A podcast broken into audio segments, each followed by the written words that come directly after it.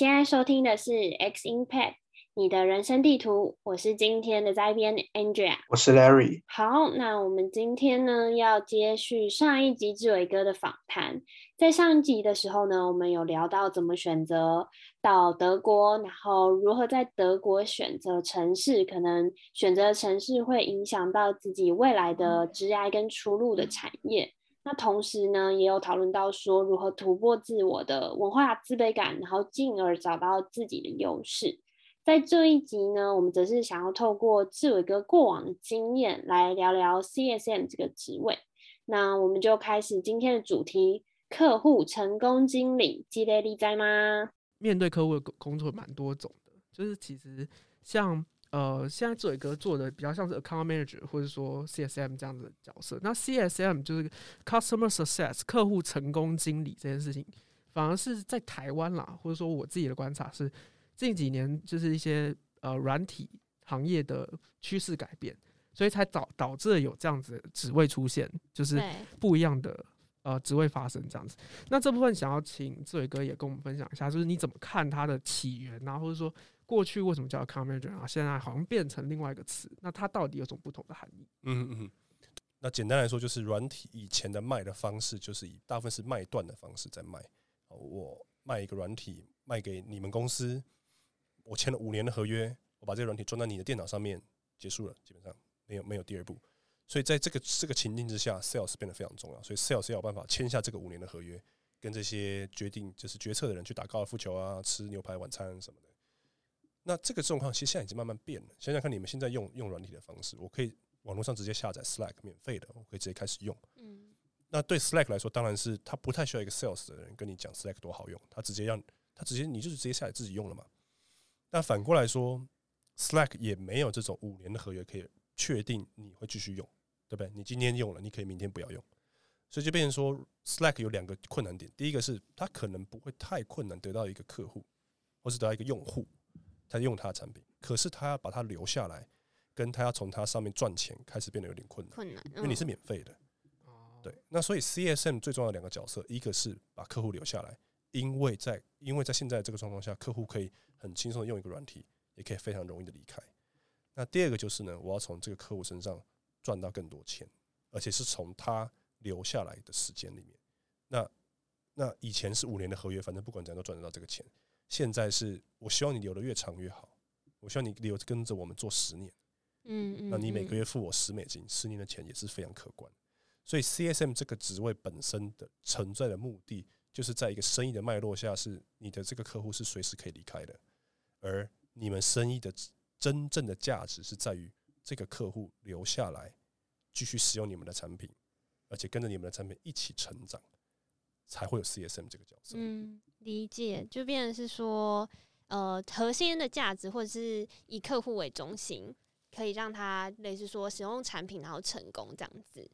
那蛮好奇是说，像是刚刚有讲到 Slack，那我知道好像有一些公司比较偏向是，它不是提供免费的产品服务，它是你可能是要跟这家公司有接触，例如说跟他 sales 等等，然后你才可以就是使用他们的产品。然后好像这类型的公司其实也有 CSM，志伟哥可不可以帮我们分享一下？就是说像这样子不同类型的呃公司，好了，它的 CSM 的，例如说职能或者是工作内容会有什么样子的差别？嗯，很好问题。其实 CSM 是从像你刚刚提到的这种比较大型的软体公司才开始的，因为以前像比如说 Salesforce，CSM 是从 Salesforce 那边算是算是他介绍这个职位进来的。那他为什么叫这个职位进来？就是因为他的合约期限开始变短，他开始发现，如果我的客户掉了，对我的生意的损失是非常大，所以他会有 CSN 这个角色进来。其实一开始是救火的角色。我有一个很贵重的客户，他是好几百万美金的合约，我不希望他掉。但是如果我都不管他，就是我业务签完单子，我就不管他，他很有机会会掉。所以我就要找一个叫做 CSN 的人去专门照顾这个客户，去跟他说：“哎，你的需求是什么？我们的产品好不好用啊？”有什么地方需要帮你刻字化什么什么什么的，所以就会希望客户，因为他用这个产品用的很高兴，他的生意的目标有达成，而留在，更继续继续用你们这个软体产品。所以 CSM 本来是一个救火的角色，然后从这种大型软体公司开始，然后慢慢他们发现，他其实是不只需要救火，还需要让这个客户成长。我不要你每个每个月付我一百美金而已，留十年，我要你每个月付我一百美金，继续增加一百一十美金、一百二十美金，因为你可能用我更多不同的产品，因为你可能有更多本来是一个 team 两个人用，变成五个人，变成十个人，变成五十个人，所以 CSM 到后来又慢慢变成是一个成长引擎的角色，因为它需要不止把客户留下来，还要把它成长。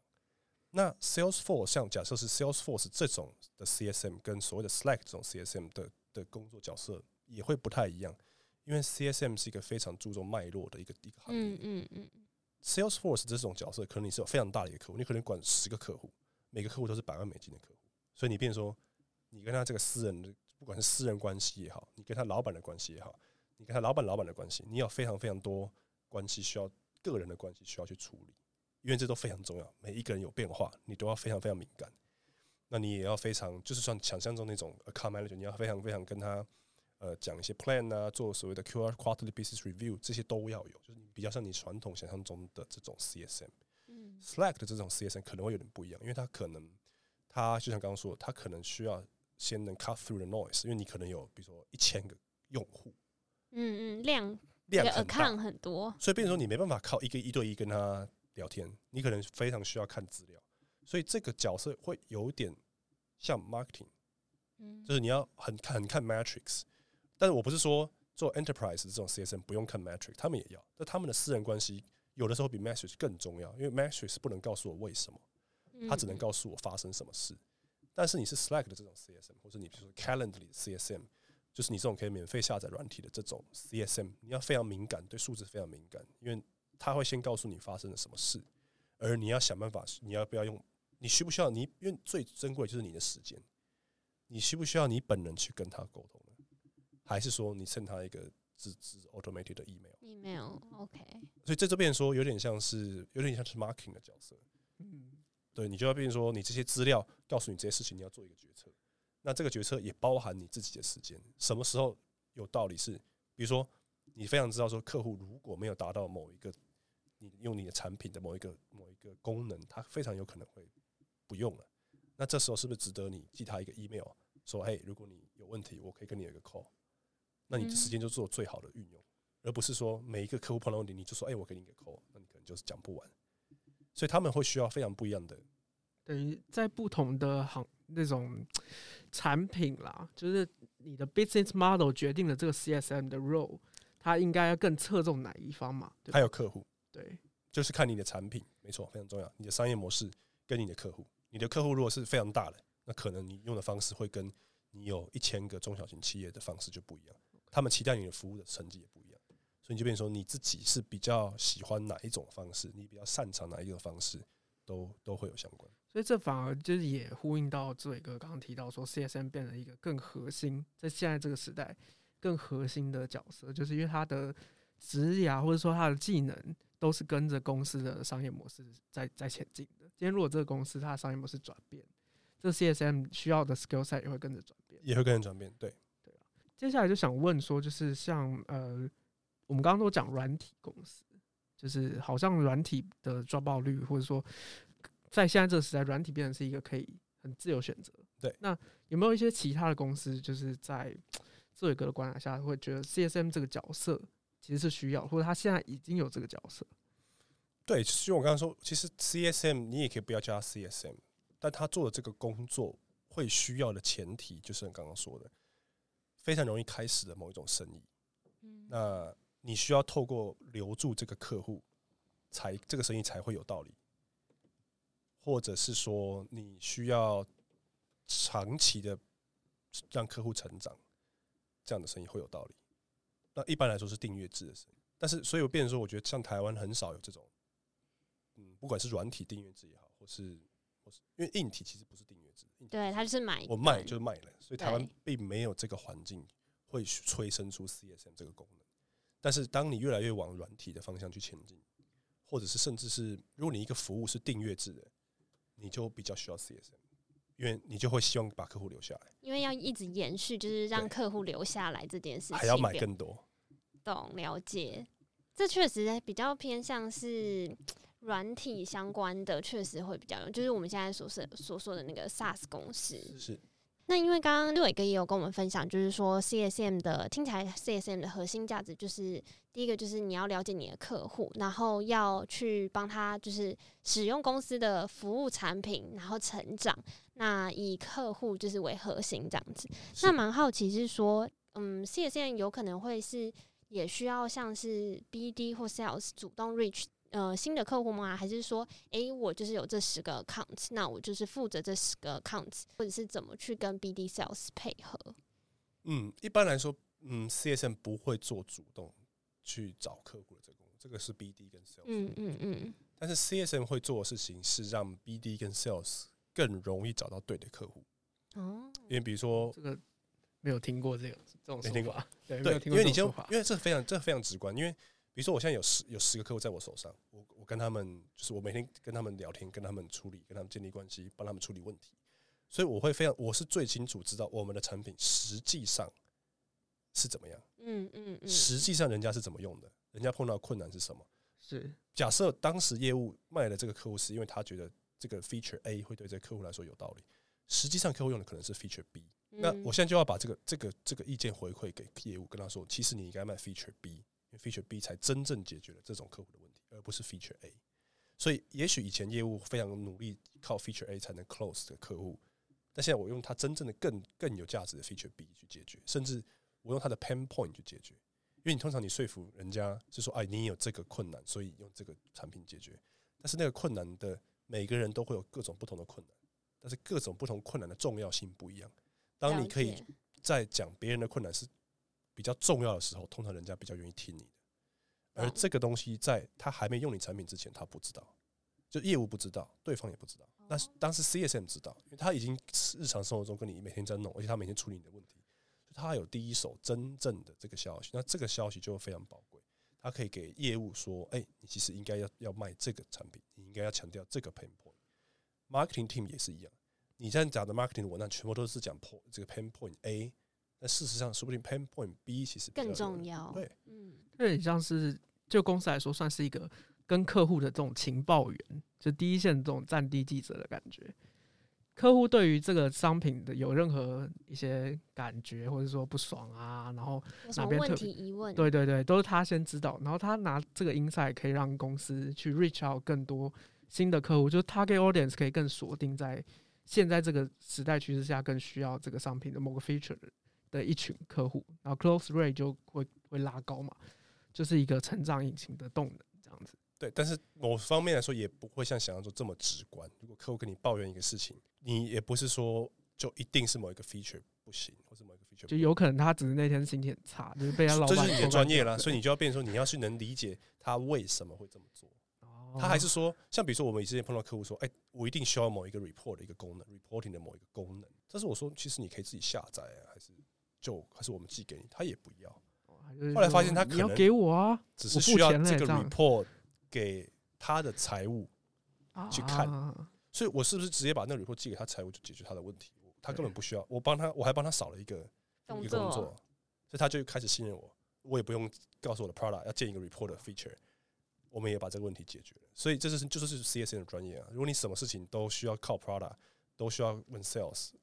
那你就是传声筒而已，嗯嗯嗯，你没有什么真正的价值。理解。那我想延伸问一个小小的问题，就是所以是，呃，因为 BD 或 Sales 他们会去卖公司的产品或服务嘛，所以在是。CSM 进入的时间点是说，诶，他们已经拿到单了，客户已经下单说，诶，我就是要买 A 产品，然后之后再 pass 到 CSM，还是其实 CSM 在中间，可能中后期就是 BD Sales 其实已经谈了一个部分，一一一个段落。那为了避免说，像刚刚志伟哥讲的，可能这个客户他其实比较适合 B 产品，那刚开始的时候 BD 或 Sales 是推 A 产品。那可能会变成说这样的状况下没办法完全解决到客户的状况，所以很好奇说会是在什么样的情境，CSM 会一起进入？嗯，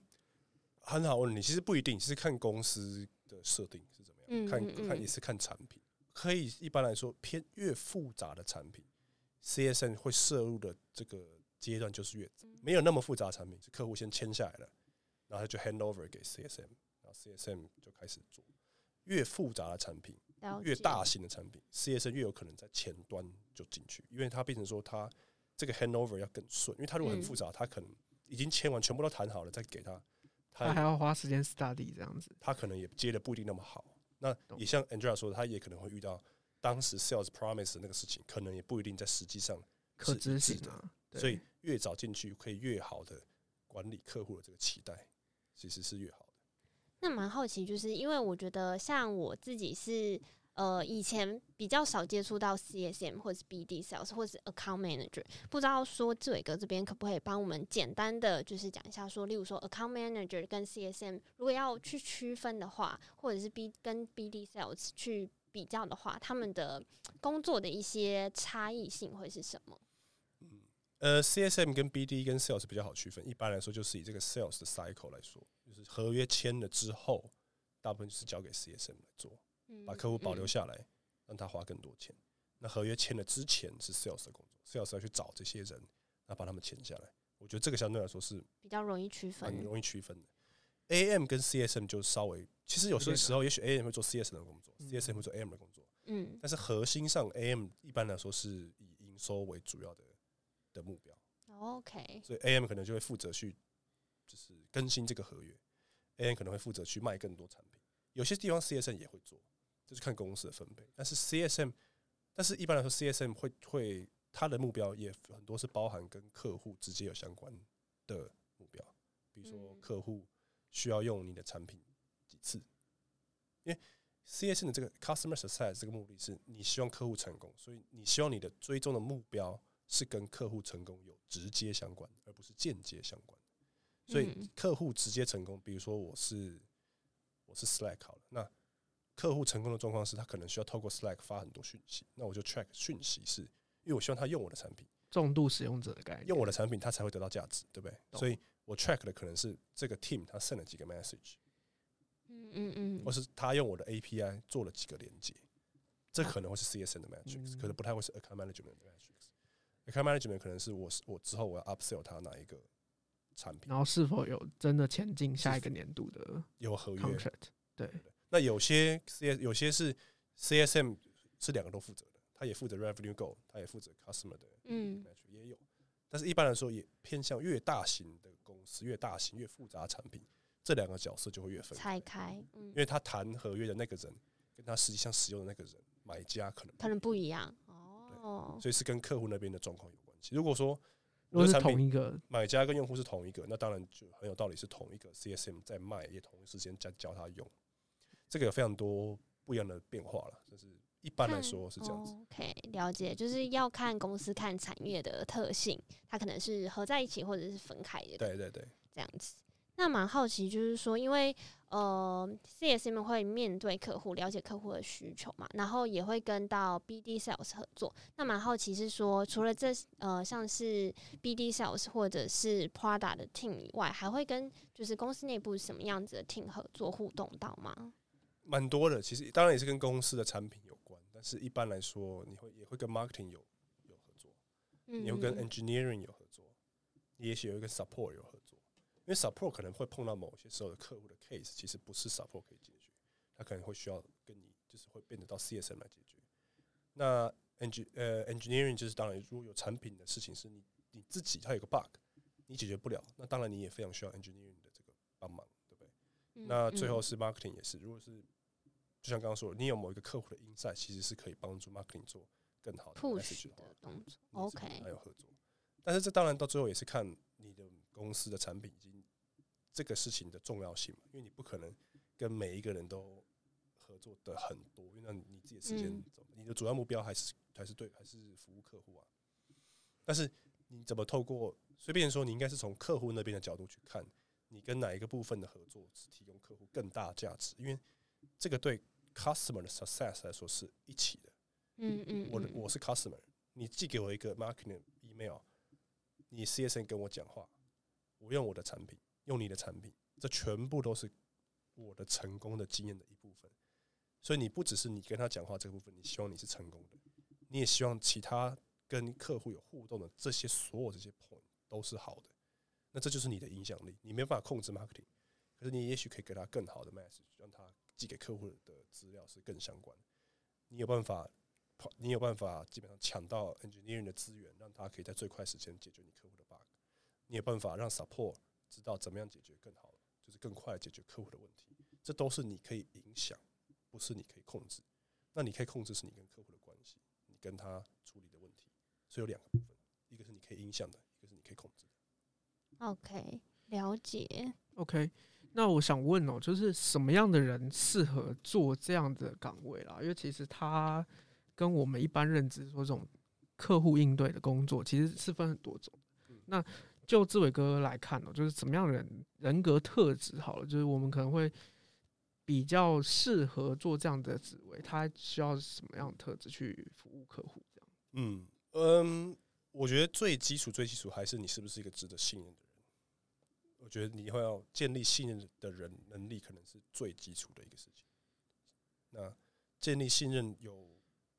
有我我觉得有三个面向，一个是你的专业能力，就是当然你是不专业的话，你不太可能客户会相信你。是第二个事情是你你有没有够诚实，或是够 transparent，就是透明。一般来说，你骗他，呃，你明明就没办法 deliver，那你骗他，或是说你明明产品有问题，你说没有，那这事情其实大家都知道，因为这事情不一定是工作上，你你的信任是另外一个，如果人家骗过你，不管是什么原因，你就很难再相信他。是那其实第三个是最重要的，是你有没有真的替他着想。那你替他着想的这个事情，不一定每次都会对你的公司或者对你有直接的好处，是直接的好处。是所以有时候变成说，你会像我也做过，我帮客户的客户做权利。事实上，客户的客户跟我没关系，是我的客户要去管他。但是我帮他做 training，是因为我替他着想，是因为我希望他可以更好的卖我们的产品，所以我花我的时间去去帮你的客户做劝你。这个我的这个我老板也不会把我当成我的 KPI，但是因为我的客户很重要，所以我把我把他的利益放在我的上面，所以我花我的时间去劝你的客户。所以我期待是你的客户更了解我们，那他理论上会更信任我的客户，他会更信任我。但是很难用一个量化的指标去说这样到底有多少效益，产生多少营收，很难。但是某些时候你就是需要，不能每一次，因为每一次你就时间不够用。但是你能不能在真的替别人着想，是替你的客户着想，他们会知道。那对啊，信任是最重要的。我觉得这真的是看长远的欸、就是关系的建立真的是一步一步。虽然说短时间可能没办法呃发生，例如说发酵，但是长期来讲，客户会感受到你的真诚，或是你真的是值得信赖的。那这样子，这个客户就可以更粘着，然后是长期的关系。对，我觉得 A Echo 刚刚嘴哥讲有有一点像是你本身喜不喜欢这个职位，它需要代代表的价值。没错，你如果喜欢，那你就具备那个人格特质；那你如果不喜欢，或是说你在执行过程中你觉得不太舒服，那表示你可能相对来说不是那么适合这个岗位，有点这种感觉嘛？当然也还有其他的因素，其他的这种特质，比如说你是不是所谓的客户优先，那这事情有非常多角度可以 check，我们等下也可以再讨论一下。但是基本上你是不是对人真的有兴趣，还是其实你比较喜欢 code，你比较喜欢分析东西，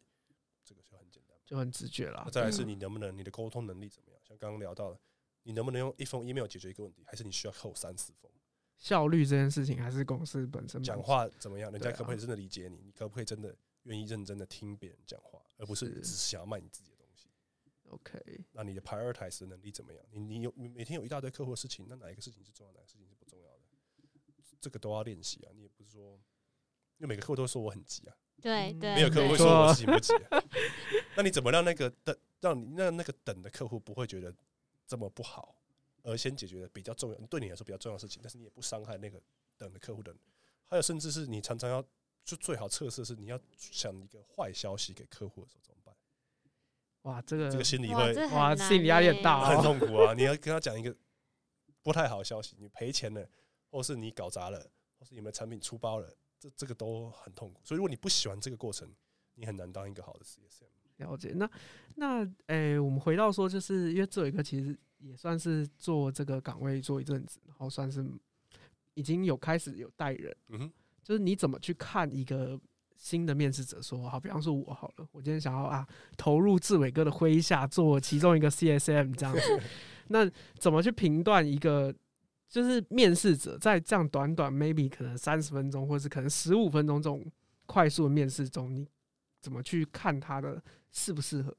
嗯嗯嗯嗯嗯，两种方向，一个是当然最重要的是我要理解你对于 context 的理解能力怎么样，因为这个很重要。就比如说你知不知道我们的公司是怎么卖产品的？哦，是 Slack 的卖法跟 Salesforce 的卖法就不太一样，因为这会影响到你的角色。我们是怎么样，就是产品是怎么样卖更多的，就是 expand 的这个 expand 方式也不一样。所以这个理这个理解就变成说，这些网上资料其实都查的，不一定查得到，可是你大概是可以猜得到。所以这个理解能力就变成说，在我还完全在你还没有加入公司的时候，我就可以先知道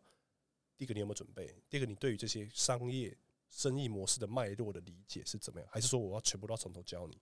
还是你已经其实大概有一个概念？哦，这是这是理解的部分。那当然，这当然你是可以从实际上工作经验上来来讲。我可以问你说，那你你之前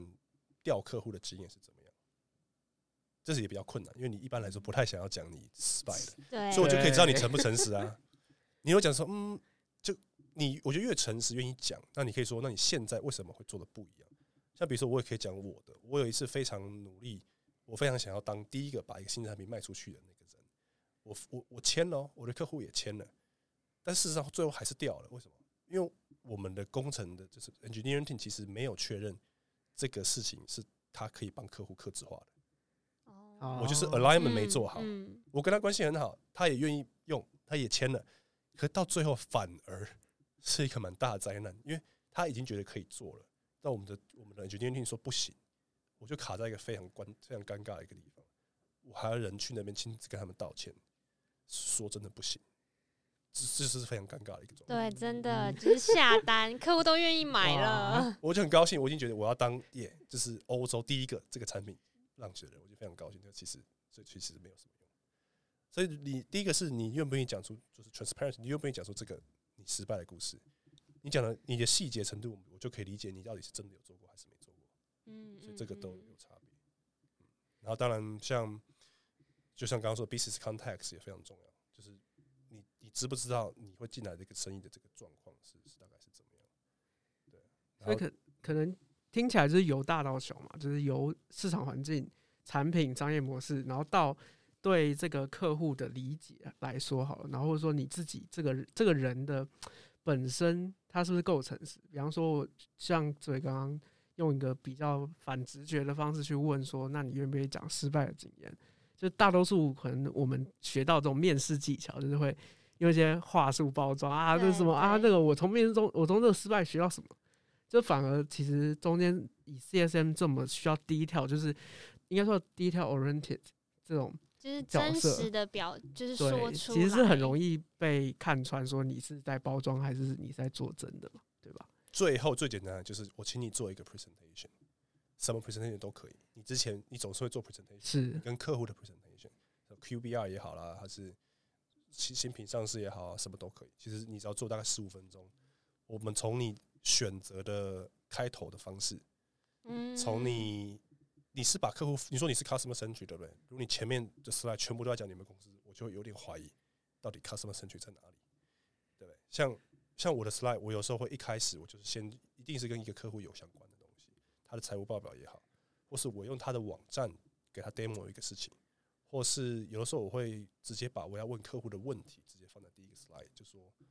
我们先讨论好到底哪一个重要，我先我宁愿先花五分钟讨论好今天这个会议对你来说哪些事情重要，我可以现场调 slide，比如说我的 slide 的可能十到二十其实不重要，那我就给它跳到最后面，我直接把最后面 slide 放到前面，因为你跟我说你觉得这是比较重要的，所以 customer centric 不是只是讲一讲，你怎么你的做的事情就应该要反映的为什么你是 customer centric。真对啊的，，那你的顺序我也看得出来啊。比如说，你总是把你的产品都是摆在最前面，那客户的问题摆在最后面，我就有点怀疑说，你是真的想要解决他的问题，你是真的关心他的生意，对这个 prioritize 也看得出来。里面有没有提到别的人，还是都是你你你？嗯，你有没有提到说，嗯？哎、我有我们这个有我，我后面也有我的团队，哦，工程师团队可以做怎么样的的服务，对不对？产品团队可以做怎么样的服务？真的有不能我解决的问题，你也可以 reach 到我们的售后什么什么，就看得出来你是不是一个 team player，还是你就是你你你，你只想讲你，你只想讲你的产品，你不管客户，了解。了解其实看得出来。我觉得 CSM 这样听下来是真的很注重，就是小细节，然后去反映，让客户感受到说，诶，公司是真的在乎，就是客户的成功跟客户的问题到底有没有解决这件事情。可以说啦，对，也可以说细节，但是也可以说其实大方向更重要，不然你会被细节淹没。哦，对这些，东西每个听起来都很重要，是就刚刚说 prioritization，你怎么样去对啊调整这些事情的重要度？嗯因为毕竟到嗯最后，客户是一个感觉，他可以有数字去跟他的老板说，哎、为什么他觉得你不错？但是你说一个 marketing message 比较重要，还是解决 N 用工程师解决他的 bug 比较重要？可能是 bug 比较重要。嗯嗯，它可以直接用。对，所以这些东西其实你要做，你是可以有非常多永远做不完的事情可以做，但是重要性来说，你也可以看客户的状况在哪。哦，你刚才已经非常 m u 了，所以可能就没关系，稍稍微等一下。新客户先解好决。好感度已经九九九，对，因为你再先等增加，价。你再增加零点五也没有很有帮助啊，对不对？从八十到九十增加比较有帮助啊，所以你这些都是啊，都是跟经验有关。OK，那其实其实后面想想再延伸问一下说就是因为 CSM 是一个很需要做信，就是 in n trust，就是我们要呃获得客户的信任这件事情。那怎么样去？就我们延伸说，就是假设今天要做一个 CSM，就是这有一个有没有一个具体例子说，就是你你是怎么去跟客户做互动，然后让客户觉得你值得信赖，就是一个一个例子去讲这样子。嗯，我会觉得说，好，比如说做 presentation 好了，就是比如说我们去每一个 CSM 或是做客户，你都会做这种 quarterly business review，对不对？对，这个大概会是有点像是就是期中考的概念，可能一年有四次，嗯嗯嗯，每个 quarter 会做一次。那那个时候其实是最好的表现，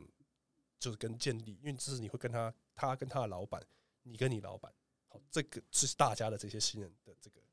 这个时候，所以我觉得 QBR 这个事情，算是我也花蛮多力气在在做，怎么样建立这个信任。那当然，就像我前面说的，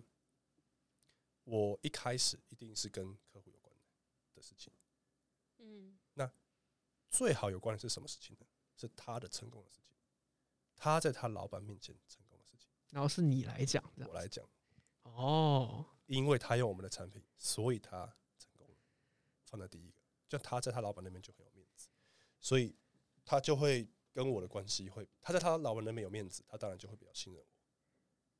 那假设你没有好的资料可以讲怎么办呢？对啊，这好难哦。对啊，怎么办？没关系，我们如果没有好的资料，你也要提，就是说，我们也碰到很多状况是，比如说有的客户其实不太需要我们，他自己可以活得很好，可是他自己很厉害，他自己知道他都有了，那怎么办？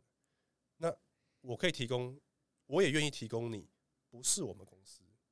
的资料，可是对你来说是有价值，那这个不是你们公司的资料，你要怎么拿到？因因为我们会有我们公司内部会有其他，比如说简单点我就讲 Google 好了，比如说我的客户 Google 对他来说都是最大的营收来源，然后百在百分之六十，我们占了百分之十，所以不管怎样做营收来源的重要性，我不会赢 Google。是对不对？但是 Google 有一个什么缺点？他们可能他们就是我的客户从 Google 的 Account Manager 那边得到的这个资讯，比从我这边得到的还慢。哇，哦，好细节哦，而且这个这真的是学到一招哎、就是即使是不是我自己公司内的资源，但是我还是愿意帮客户要到更外面的，就是其他的资源。这就是所谓的这个资源的重要性。比如说，我们的 CTO 跟 Google 很熟，所以他在 CTO 他在已经知道了某一些 Google 可能会做的一个变化。我先知道了，我会先问 CTO 说这可不可以讲？他说可以的话，我就会稍微整理一下、分析一下，跟他说：“哎、g o o g l e 会有这个变化，我觉得会这样、这样、这样，会影响这样、这样、这样。”等到他从 Google Account Manager 那边听到的时候，他已经听第二次了，所以他可能已经可以很快的反应，他不会哦这样子。嗯，哦，这真的好厉害哦。所以我没有我我他虽然跟我没有赚更多钱，没有我没有超棒的数字可以给他，可是我有很有价值的资讯可以给他。这个真的是蛮不一样的思考啦，应该这么说，就是对，所以变成说，你如果一直在想糟糕，你这你一直想你自己，你很难跟别人。但是你只要想说，对他来说什么事情重要，你有没有办法提供他对他来说重要的事情，他你就有价值，不一定非要你的产品。真的，因为我觉得一般人来说，好，如果我是 CSM 好了，我会一直去想的是说，客户用我的产品有没有什么问题，或者是有什么可以更优化的地方，是是是，我会跳脱出说，很哎、对，对，就是客户其实我只是他的十 percent，但是另外一家公司是他的六十 percent，那个六十 percent 对他来讲很重要，我要帮助他在那六十 percent，对，真的，对啊，哇就是说这个脉络的重要性。你你觉得你再怎么厉害，再怎么重要，你就是那十 percent。确虽然说十 percent 也蛮重要，所以十 percent 没有也是不行，但是不会有六十 percent 重要。对哇塞，真的是 哇，好惊艳哦！对，好，那我们再再再延伸下一个问题是，因为 CSM 就是会有很多客户嘛，例如说我的抗是十个、二十个，相信志伟哥也是有接触过很多不同的客户。那蛮好奇有没有什么印比较印象深刻的客户，例如说从很困难的建立关系到最后变成 m a g i 或是各种不一样的那种历史呃，算是故事这样。OK，对，或是有没有就是那种原本就是超级讨厌你那种澳洲来的客人？澳客对对对对对。一定会有啦。对，那你你怎么去，就是比方说举一个类似这样的例子，然后你怎么去翻转他的想象嗯，可以举两个例子，都是跟奥克有关。？OK，可能你想听大家听奥克就比较觉得有趣。反正我觉得我碰过两个都蛮情绪化的客户，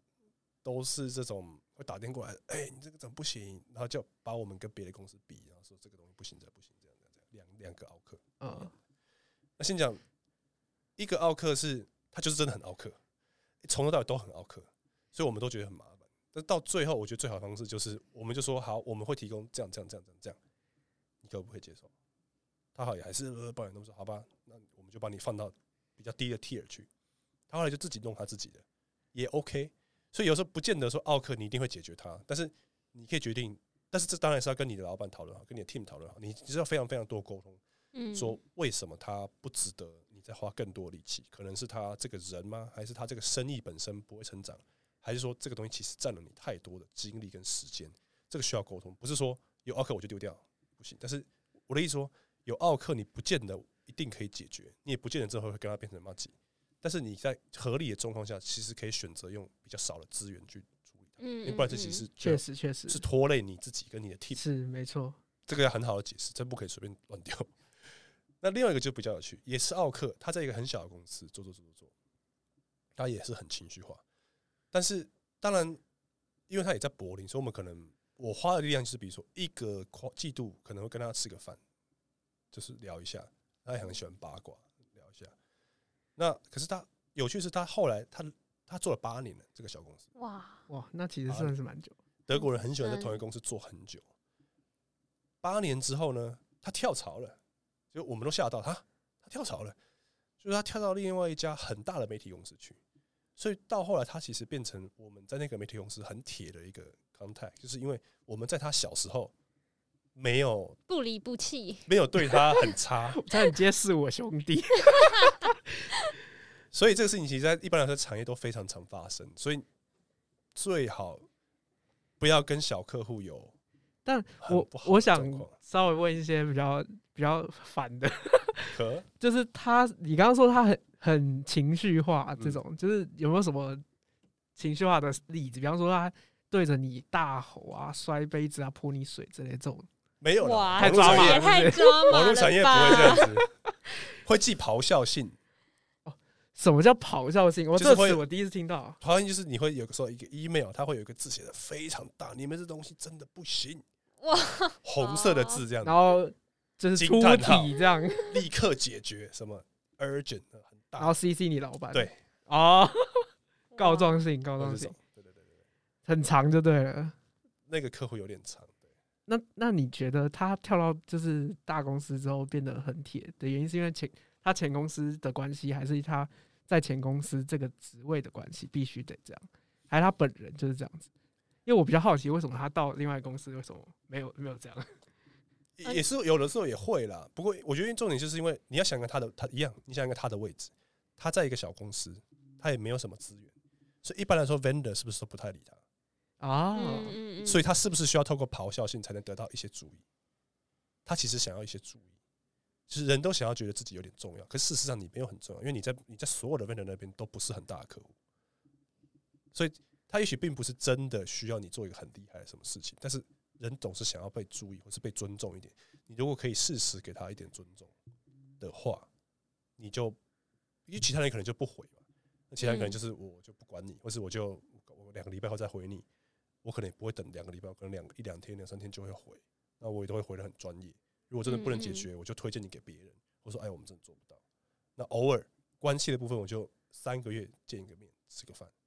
然后我就维持了一个大概七十分的这个程度。那他知道我专业嘛，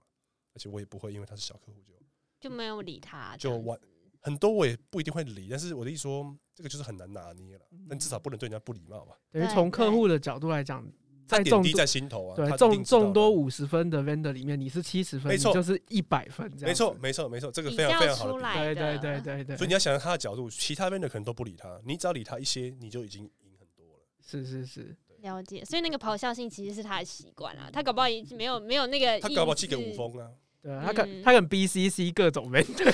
很有可能呢，对啊。对，那那我拉回来好了，就我想问一下，说因为刚讲的可能是 general 来说。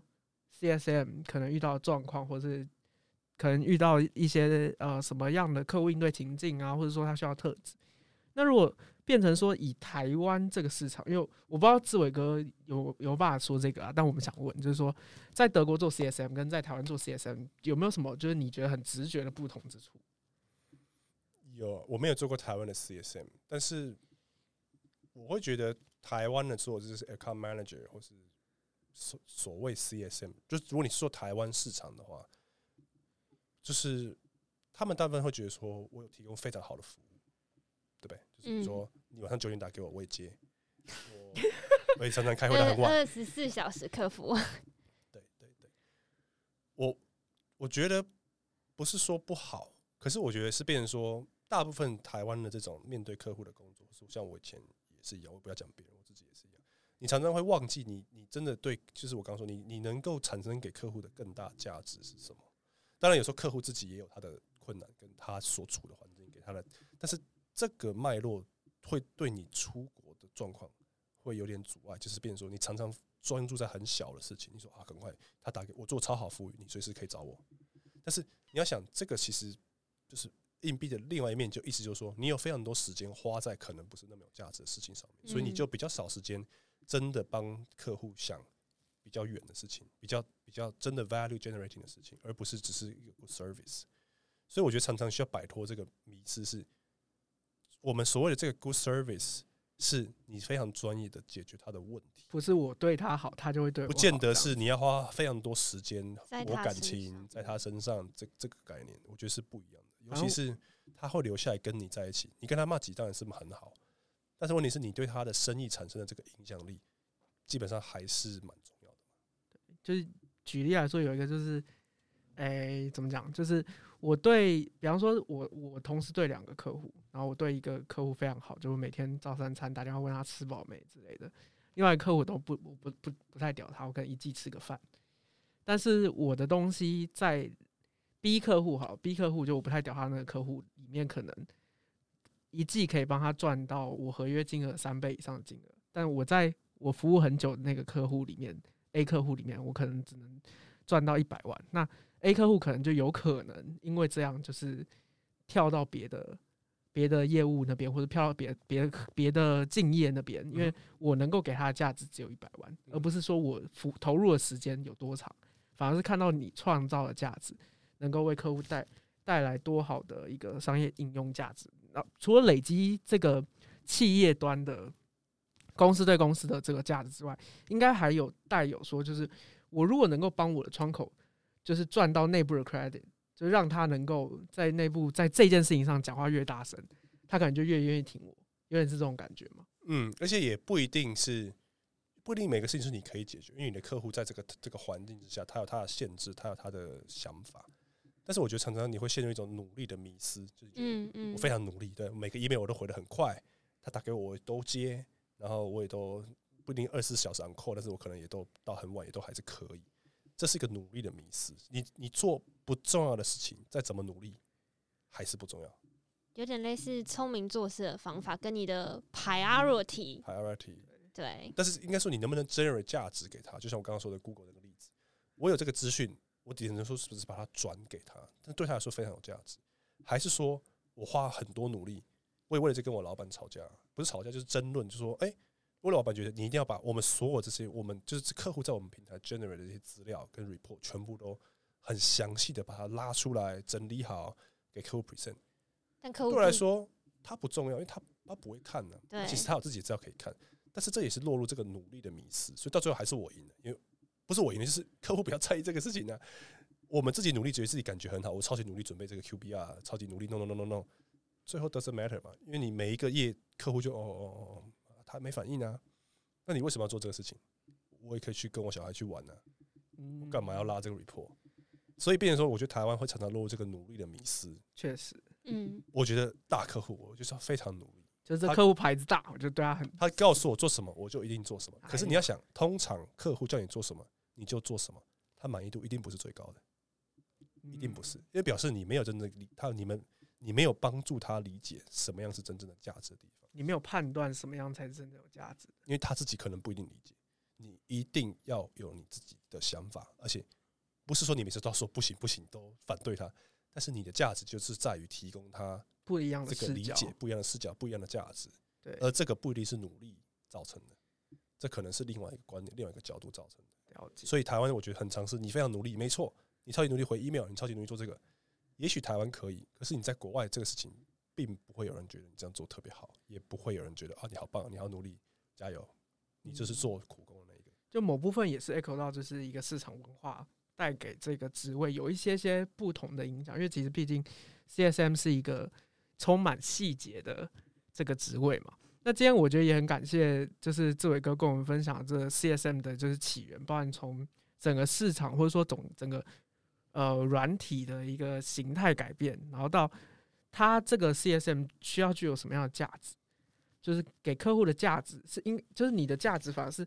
你做的事情代表可以给客户的价值是什么，而不是说你做了多少事情，就是那个一加一等于多少，反而是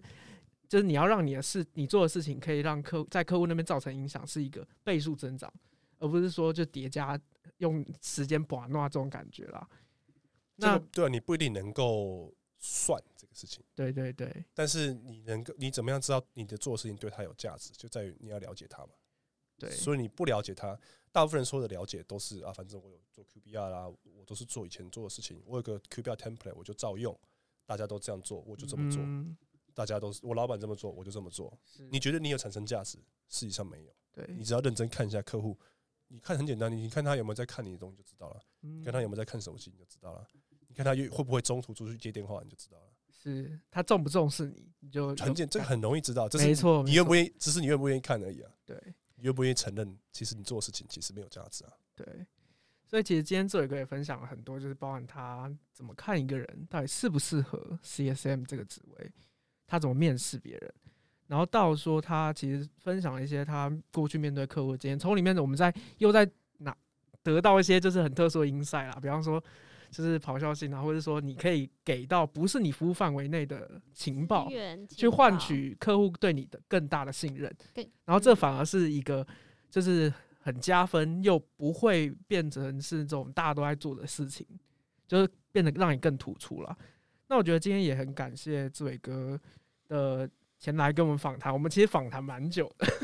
谢谢谢你们邀请。对对对，那也谢谢大家收听哦。那在结束之前，我们还是特别感谢一下我们场地的合作伙伴 Mike Mike。My Mac Studio 是一个记录美好生活的自媒体空间，然后也是台北最美的 Podcast 录音室。除了提供完善且优质的录音设备外，也提供六种不同主题的录音空间租借。不论你是录制 Podcast、YouTube 直播、线上课程、商品拍摄等，一间录音室就能给您最多元的使用哦。那就可以让这个 My Mic 陪你一起用声音传递美好理想，用空间品味质感生活。那这次麦麦也特别就是跟我们合作，就是你如果是 Podcaster，或是如果你有这样的场地、声音场地的空间需求，那你可以使用下列折扣嘛：Exchange X C H A N G E，你就可以享有租借录音室九折的优惠。那我们在前面也提到，就是其实这个录音室是蛮热门的啦，就蛮多 podcast 已经在预约了，所以就是手快有手慢无，大概是这样子。那就今天也感谢志伟哥前来这样子。好谢谢，你们。谢谢谢谢谢谢那个志伟哥来到我们 X Impact 看我们分享。那 X Impact 每双周三晚上十点更新节目，在各大平台都有我们的频道，欢迎大家订阅、追踪及分享给身边的朋友们。也欢迎大家到 Facebook 帮 Exchange 的粉丝团按赞，谢谢。耶，谢谢。